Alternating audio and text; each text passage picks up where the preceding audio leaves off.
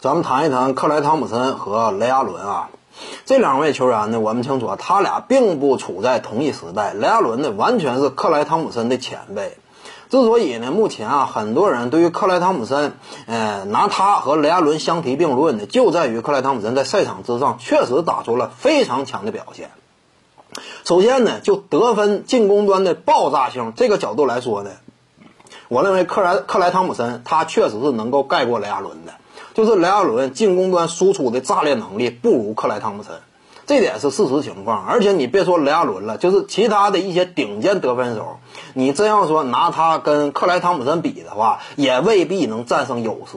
但是呢，你要说目前为止克莱汤普森他和雷阿伦两人之间谁的这样一种历史地位高呢？那么目前的克莱比不了雷阿伦。因为雷阿伦呢，当初在雄鹿队时期啊，以及超音速那个时期呢，他是率领一支球队的核心和老大。你就这一点来说呢，通常对比历史地位啊，老二是比不了老大的。尤其当老大他也荣誉满身的情况之下，那么毕竟克莱汤普森呢，在水花兄弟那个时代球队老二之后呢，在杜兰特加盟之后变成球队老三了。那么在这种情况之下呢，那他就很难跟雷阿伦比了。考虑到雷阿伦本身也有两枚戒指，并且这两枚戒指呢，那可不是混来的。首先，第一枚呢，绿军三巨头，他就是三巨头之一。之后呢？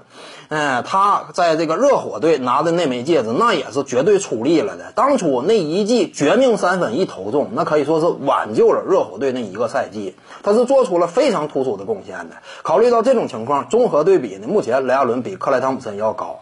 但是呢，我感觉如果说勇士队接下来再能拿一个总冠军的话，那么水花兄弟这两位那就是四枚冠军在指戒指在手了。如果说汤普森是拿了四个冠军的话，那么这会儿，我认为啊，呃，这个呢，因为冠军数量存在一定的档次性差距了，两个对四个是你一倍。那么这种情况之下呢，其他那些不利因素呢，就能够被这样一种总冠军的荣誉给扭转过来。考虑到克莱汤普森在赛场之上本身攻守俱佳，而且呢，目前职业生涯还处在巅峰期，未来还能够打很多年，所以我感觉呢，真要说等到退役那会儿，那么克莱汤普森他是绝对有可能超越雷阿伦的历史地位的。各位观众要是有兴趣呢，可以搜索徐静宇微信公众号，咱们一块聊体育。中南体育独到见解就是语说体育，欢迎各位光临指导。